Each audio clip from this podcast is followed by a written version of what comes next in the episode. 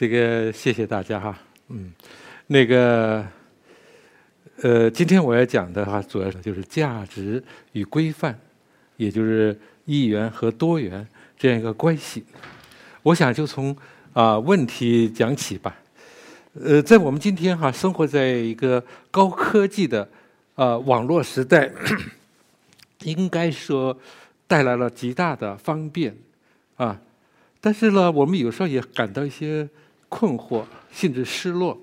互联网它能够连接世界，但是并不一定就是说都能连接内心。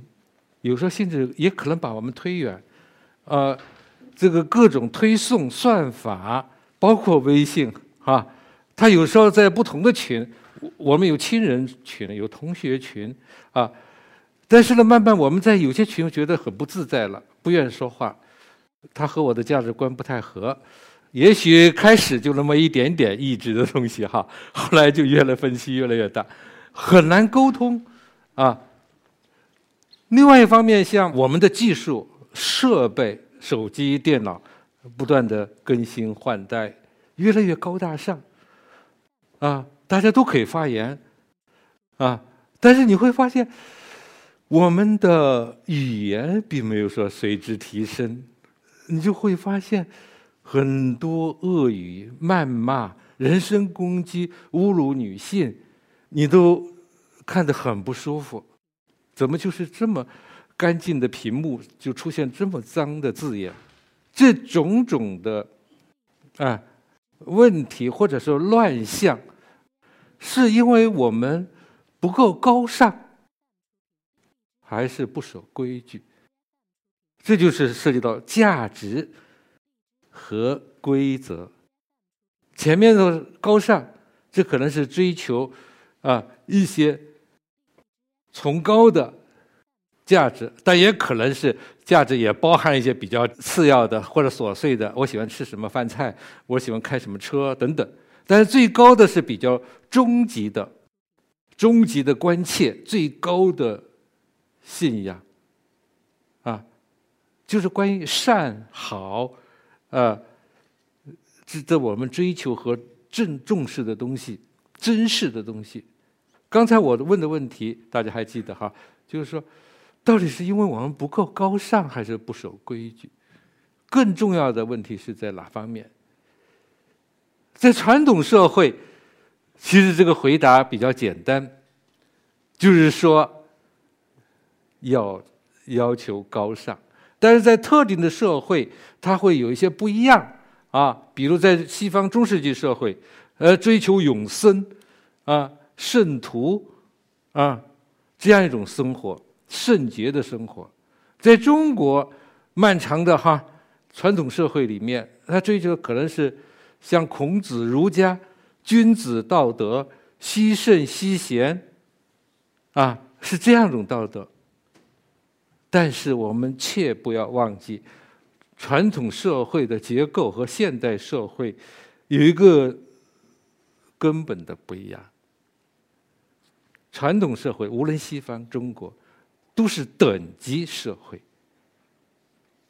少数统治或者少数治理，他不要要求社会所有的成员都追求高尚。过去有句话。孔子叫“君子之德风，小人之德草”。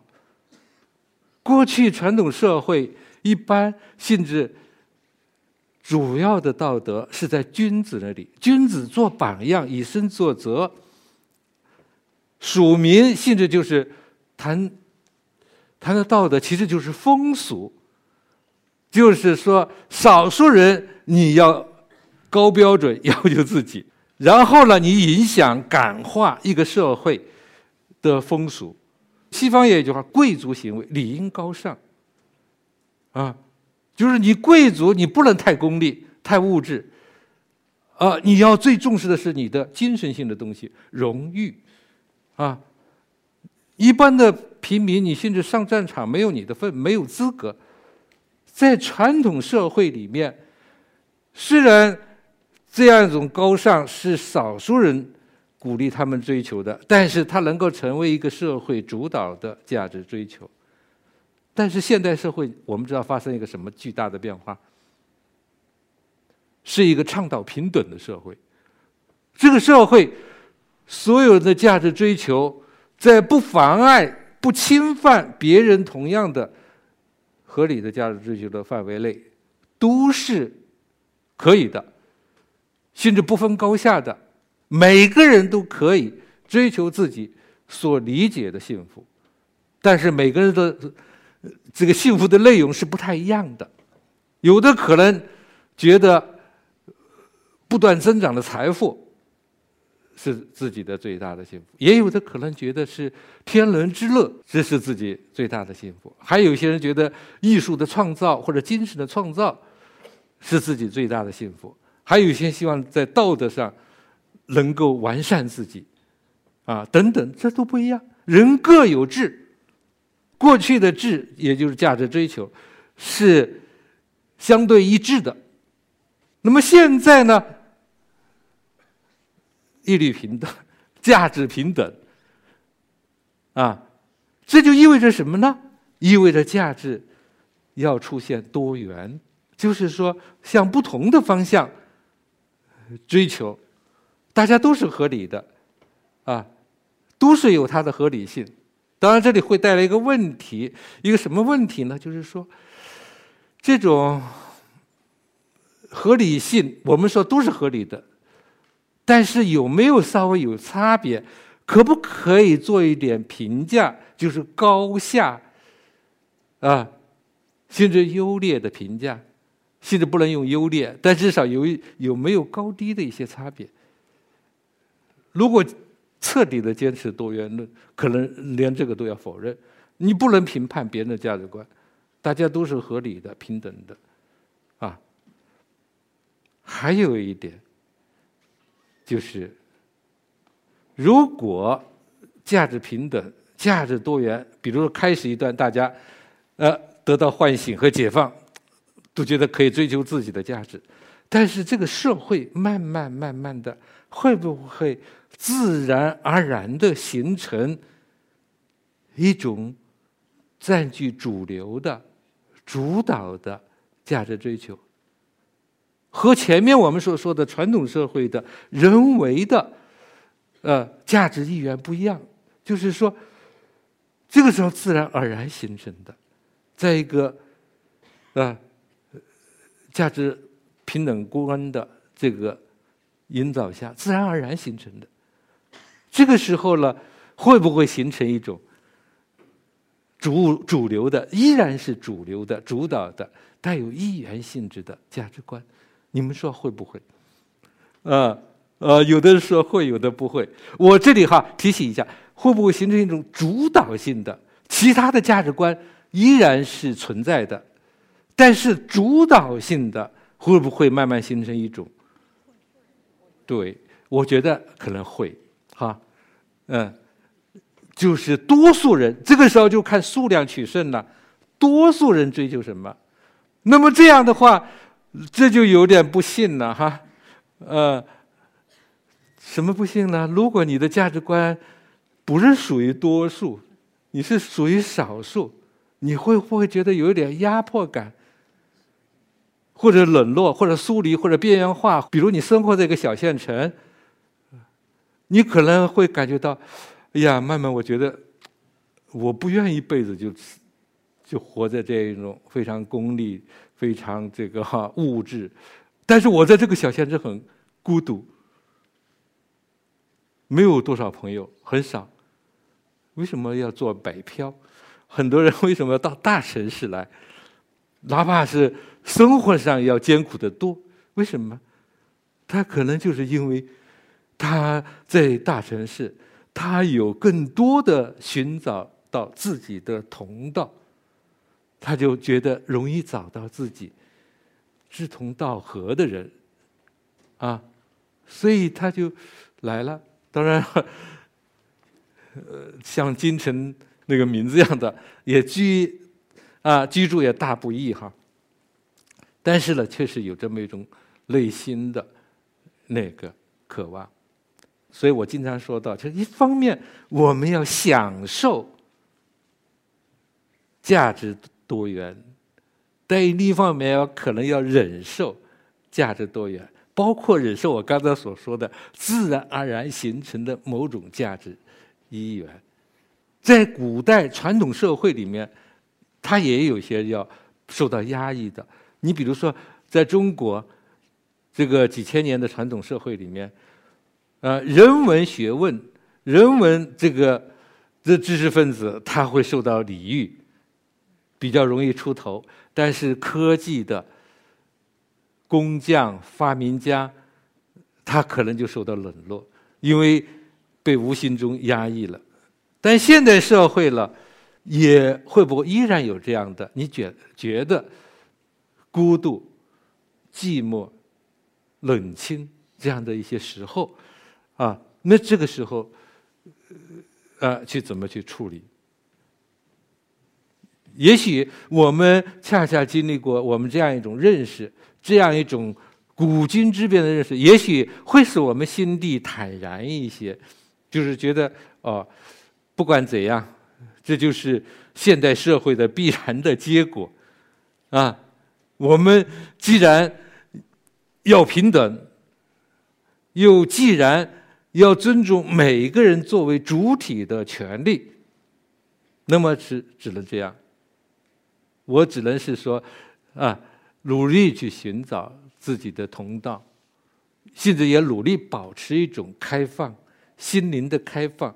哪怕我不愿意，呃，接受他们的价值观，但是我能够理解，能够宽容，不激烈，不激愤，啊，但是我尝试要过另外一种生活，啊，这是我的努力。当然，更重要的就是说，现在不太可能在。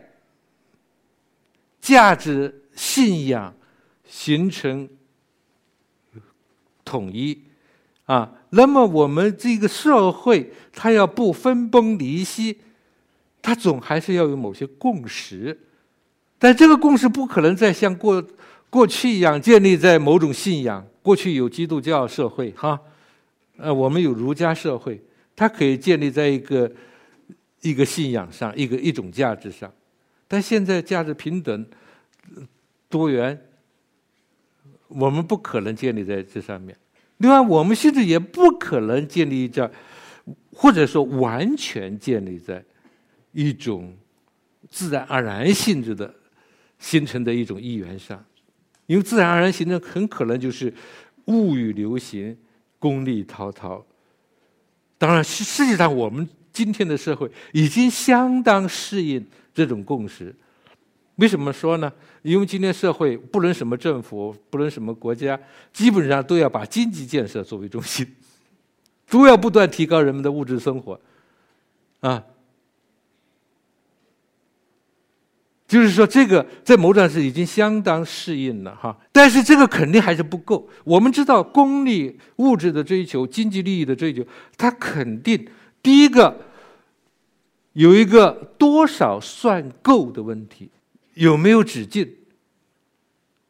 第二个，经济利益它是实实在在的，你多别人就会少，它会有一个竞争而发生利益冲突的方面，不会说经济利益方面总是和谐的。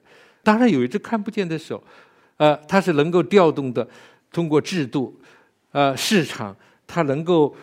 把它尽量的啊调整到所有人的物质的自立的追求都最后有利于整个社会，但是冲突仍然不可避免，啊，竞争仍然不可避免。现在竞争就是一个社会经济发展的强大动力，你不可能完全遏制竞争，那么它就会有利益冲突。那么这个利益冲突，他没有办法用利益本身来解决，他还肯定要考虑另外的一些道德原则。所以呀，他就是说有要有一些规则，啊，要有一些规则来进行调整。另外还有比这更重要的，我们说正义啊，是什么？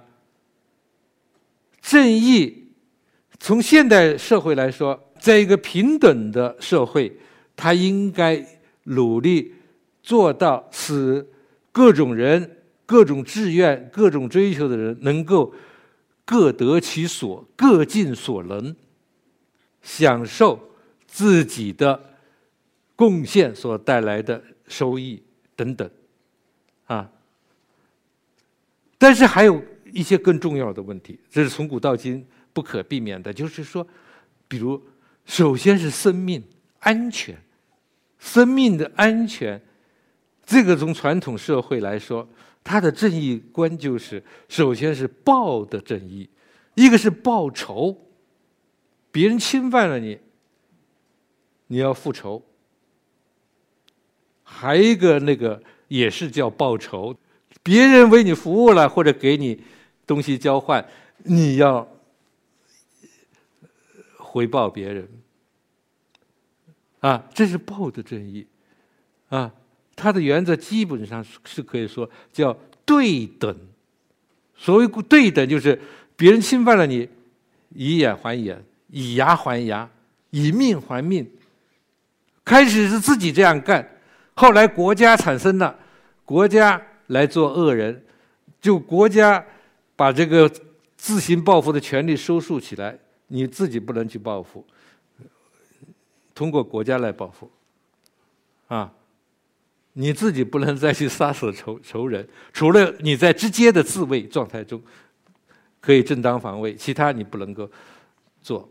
那么这是传统的正义，那现代的正义呢？它越来越走向一个分配的正义啊，这个我们不多说了，就是说。首先是 rights 就权利的分配，然后是这个利益的分配、机会的分配，啊，这个时候它越来越走向一个平等，甚至是均等的原则。那么这些问题，它都涉及到规则，也就是说，在现代社会，规则比价值可能更为重要。正义就是一套规则体系。我们不能因为我们追求的信仰，啊，在我们看来是多么的珍贵、多么的高尚，就侵犯规则。这里最重要的规则是什么呢？那就是不可杀人，不可杀害无辜，就是就是不可欺诈，不可盗劫、盗窃和抢劫，不可。呃，强暴、性侵啊，这样一些基本的规则，这从古到今都是这样过来的。没有这些规则，可以说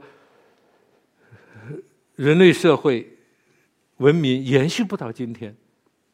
啊，你去看所有的宗教、大宗教的经典，所有国家的宪法，都是要把这些先说明，都是共同的、一致的。好像是五年前，就是《查理周刊》的事件，是吧？他编辑部十多个人被杀。那么前前几天，法国又又发生一起，一个中学历史教师被从车臣来的一个伊斯兰极端分子给斩首。那在这个凶手看来，他觉得他是维护一种崇高的信仰，维护一种最高的，他看来是价值。但是他能够去杀人吗？这就是规则了，这是最基本的规则。所以这个我们可能要牢记在心啊，甚至不要被动听的言辞、蛊惑的理论所欺骗，好像在某种理论、高尚理论，甚至乌托邦理论，我就可以做。某些平常我们不能做的事情，比如杀人，比如抢劫，这个是有很惨痛的历史教训，啊，有些规则意识，它必须从我们现在从小事上培养。前不久我还看到一系列照片，到西藏，到很多圣山圣湖，好多好多垃圾啊！有些垃圾明明可以有垃圾桶。他就顺手一扔，扔到，而且是人很难到的地方，悬崖旁边，那别人要捡起来，嗯，清洁人要捡起来很费事的。那么就是为什么这么容易做到的事情我们不做？还有一个故事说的是日本吧，日本说九五年是地震还是什么？一个岛上啊，地震过后大家都很缺食物和饮水啊，有人发现呃一个公司的这个自动售货机还可以买那个瓶装水，那么大家就排队。光排队还不够，啊！每个人自觉的只买一瓶，然后呢，再回到队后面。如果没人，他再回到后队形后面再买，啊！其中有一个有一个人，他开始没有察觉，还是一个一个负责人，他开始呃算了一下，呃，他没有可能没有很明确的察觉这一点。家里有四个人，他买了四瓶。竟然总公司后来就把他给辞了，他自己也羞愧难当，呃，就是这个规则意识，这这这很强哈。这是我现在也是觉得，在公共场合，我们这一代是经过文化大革命的，嗯，文化大革命的时候，那时候这个规则被破坏的很厉害，啊，现在在文革结束的时候，我觉得我的规则意识还没有健全，新的一代，我觉得比我们就。好得多，也许这是我们起步的地方。我们尽可以追求我们的，嗯，崇高的价值，但不强求别人。也许是这样的哈，嗯。